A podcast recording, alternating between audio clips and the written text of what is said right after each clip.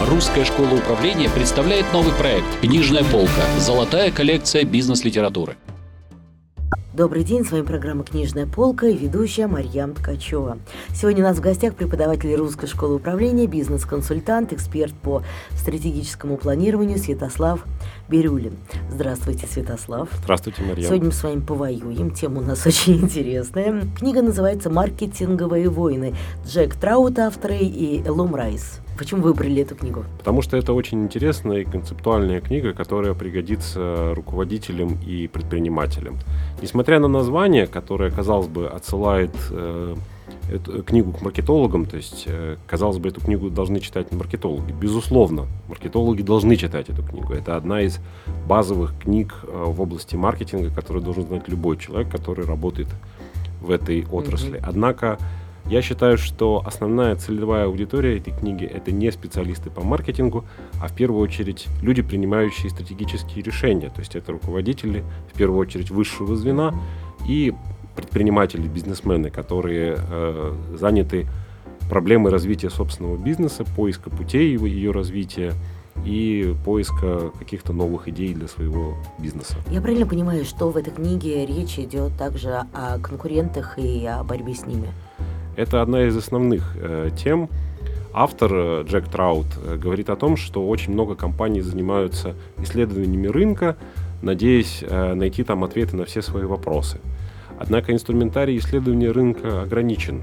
Он не дает э, чаще всего ответа на вопрос, чем нашей организации нужно заняться, какой продукт нужно выпустить, чтобы добиться успеха.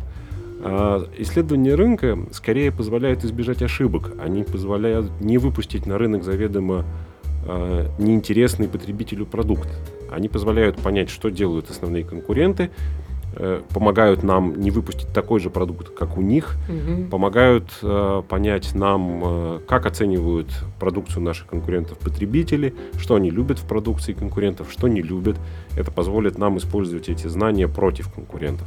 Но э, Джек Траут настаивает на том, что новый продукт, который может победить продукцию конкурентов, можно выпустить только изучив их слабые места. То есть это можно сделать не исследованием рынка, угу. а хорошим пониманием того, как можно обойти слабые места конкурентов, да? Да, можно, как можно обойти конкурен, конкурентов с фланга.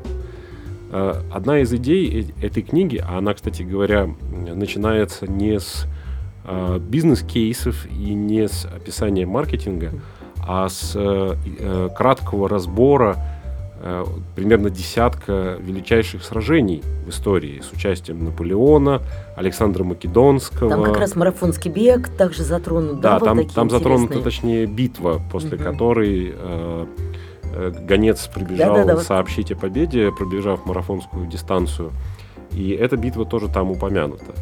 И э, Автор очень много цитирует э, известного немецкого теоретика э, военной э, науки Клаузевица. И это очень интересно, во-первых, читать, потому что э, автор предлагает посмотреть на конкурентную борьбу под тем же углом, под которым мы смотрим на военные действия. Uh-huh. Он очень много использует терминологии, связанной с войной.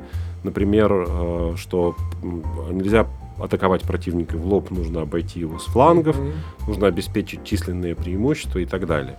Что, кстати говоря, вполне за, со, созвучно, да? Что, кстати говоря, что, кстати говоря, вполне созвучно современному бизнесу, поскольку в западной терминологии высшие э, должности в бизнесе э, получили свое название именно из э, военной культуры, в частности CEO, то есть генеральный mm-hmm. директор предприятия, не что иное, как Chief Executive Officer, то есть высший исполнительный офицер. Что yeah. это название было позаимствовано из э, военной терминологии, и это тоже не случайно. Книжка это не очень большая по размеру, она очень легко читается. Я рекомендую ее всем э, управленцам, Э, предпринимателям или тем, кто только еще планирует ими стать.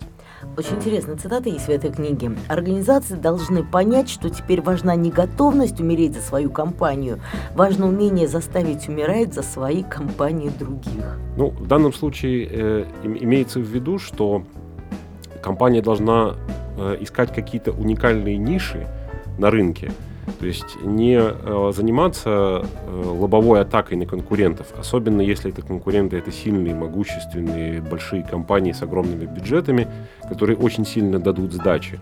А найти такой способ, который позволит добиться успеха не э, ценой э, крови, не ценой собственной гибели. Э, автор разбирает довольно много кейсов, особенно кейсов, связанных с э, успешными и неуспешными попытками конкурировать с глобальными и крупными компаниями, такие, такими как General Motors, Coca-Cola. Он приводит интересные кейсы, которые наводят на очень интересные мысли, как можно даже противостоять таким сильным и мощным компаниям. Как интересно. Занимая, ну, в частности, он один из способов э, борьбы с такими компаниями – это занять нишу, которая, с одной стороны, достаточно велика, чтобы наша компания в ней, став лидером, была большой и прибыльной и могла удерживать свои рыночные позиции. С другой стороны, эта ниша не настолько большая, чтобы глобальные игроки могли ею заинтересоваться. Правда, конечно, э, забавно читать некоторые кейсы. Книжка была написана или отредактирована. Последняя ее редакция была издана в конце 20 века. И с тех пор много изменилось. Например, автор утверждал, что эффективной стратегией борьбы с крупными автопроизводителями является выпуск нишевых продуктов, в частности, например, внедорожников. Mm-hmm. Приводил пример компании Jeep, которая успешно конкурировала с General Motors именно тем, что фокусировалась на больших полноприводных автомобилях. Но теперь мы знаем, что эта ниша э, в тот момент действительно была привлекательна, то есть идея автора была в том, что этот автопроизводитель добился гораздо большего успеха, выпустив нишевой продукт, нежели пытаясь выпустить обычный седан угу. и конкурировать э, таким образом монстрами. с большими монстрами, что он занял свою нишу, э, в которой стал успешен, в которой стал востребован. Но, как мы знаем, мир изменился. Угу. И глобальная конкуренция на рынке автомобилей привела к тому, что даже крупные производители сейчас стремятся занять все ниши, от малолитражек до гигантских автомобилей. Тем не менее, книжка в целом не утеряла своей актуальности, потому что, да, автомобильный рынок изменился, однако подход, который рекомендует автор, он по-прежнему актуален. Я знаю, что автор выделяет четыре основных типа маркетинговых стратегий. А там оборонительная, наступательная, партизанская, фланговая. Это, собственно, о чем? Это э, как раз-таки о, о том, каким образом можно добиваться успеха на рынке, э, на котором уровень конкуренции уже достаточно высок. Оборонительная стратегия прежде всего подходит для компаний, которые уже стали лидерами рынка. Их основная задача это обороняться от конкурентов. Это выпускать э, отражать атаки э, конкурентов, выпуская похожие продукты и стремясь занимать, занять как можно больше рыночного пространства. А, например, фланговая атака – это э, путь развития для маленьких компаний, у которых нет ресурсов для того, чтобы победить э, большого конкурента. Также, э, пользуясь военной терминологией, автор обращает внимание читателей на то, что всегда проще обороняться, чем наступать. Что угу. если противники сталкиваются в лобовой атаке, то преимущество банально оказывается на стороне того, у кого больше войск, у кого больше пушек, угу. пулеметов, живой силы и так далее.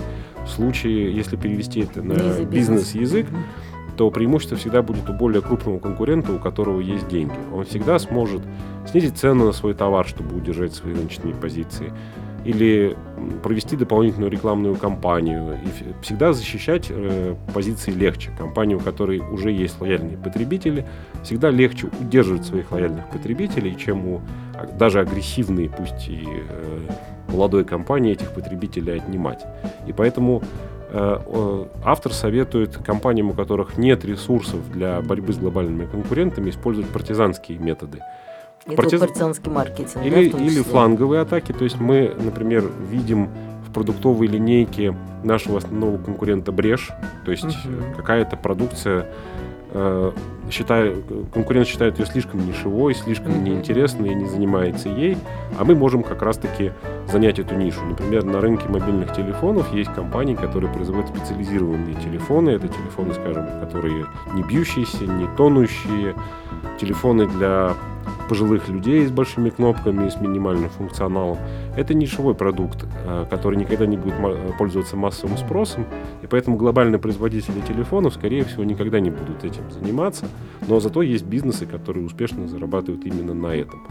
А партизанская стратегия, если вкратце, позволяет э, э, воспользоваться теми ресурсами, которые э, тратит э, наш основной конкурент на то, чтобы привлечь покупателей, чтобы точно так же у него это отщипнуть. Например, если наш mm-hmm. конкурент э, построил магазин э, в очень привлекательном месте, мы можем по дороге в этот магазин поставить свой маленький магазин, чтобы те потребители, которые... Хотят тянуть каким-то образом, да? Да, мы можем, если это не нарушает закон, использовать в рекламе похожие, э, похожую символику или создавать продукты, которые в какой-то степени похожи. Важно, безусловно, делать это в правовом поле, но тем не менее это тоже способ конкурентной борьбы, и мы знаем, что много компаний э, к этим методам прибегают, и они могут быть эффективны. А что-нибудь авторы говорят о маркетинговых генералах?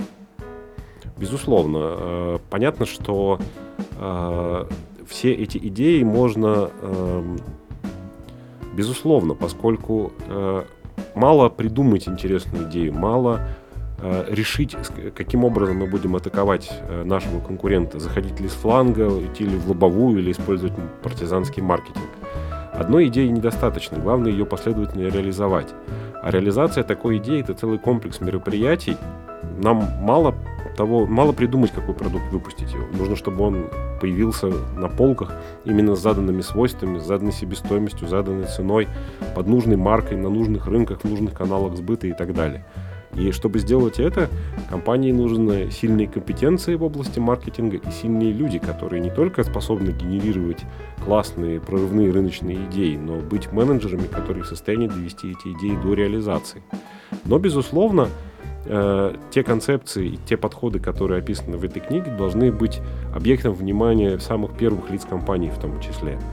Никогда э, нельзя полагаться исключительно на директора по маркетингу в надежде на то, что он придумает прорывную mm-hmm. идею, что он приведет нашу компанию к успеху. Такого рода задачи — это э, задачи, которые непосредственной разработки, которой могут заниматься маркетологи, но размышлять над ними, принимать участие в обсуждении должны первые лица компании.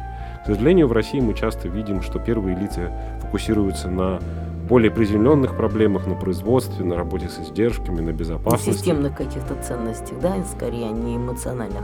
Но это не эмоциональные ценности, э, ведь в этом и заключается успех. Поиск правильной рыночной стратегии, выпуск правильного продукта, правильное позиционирование этого продукта, выпуск этого продукта на правильный рынок – это основная задача. Но, к сожалению, Многие предприниматели или управленцы в России пока не очень хорошо владеют инструментарием маркетинга, и они занимаются тем, что им понятнее и проще. Например, финансами. Понятно, что это важная задача, и, безусловно, э, директор компании не должен упускать этот момент из внимания.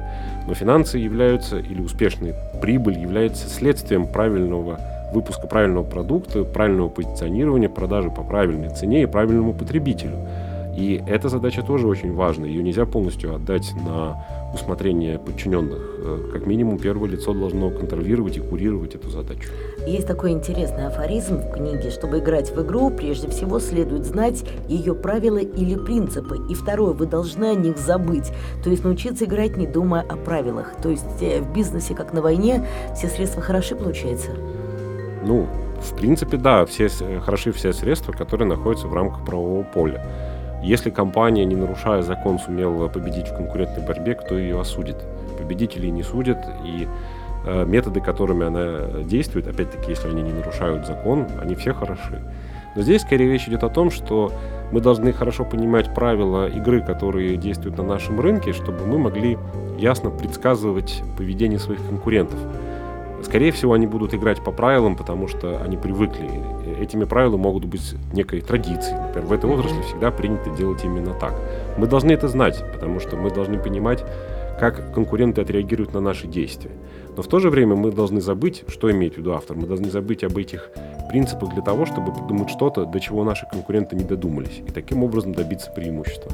Спасибо большое, отличная рекомендация, великолепная книга. Сегодня у нас в гостях был преподаватель Русской школы управления, бизнес-консультант, эксперт по стратегическому планированию Святослав Бирюлин. Спасибо.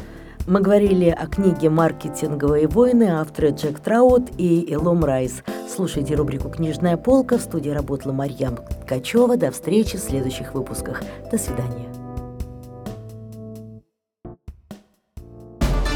Русская школа управления представляет новый проект «Книжная полка. Золотая коллекция бизнес-литературы».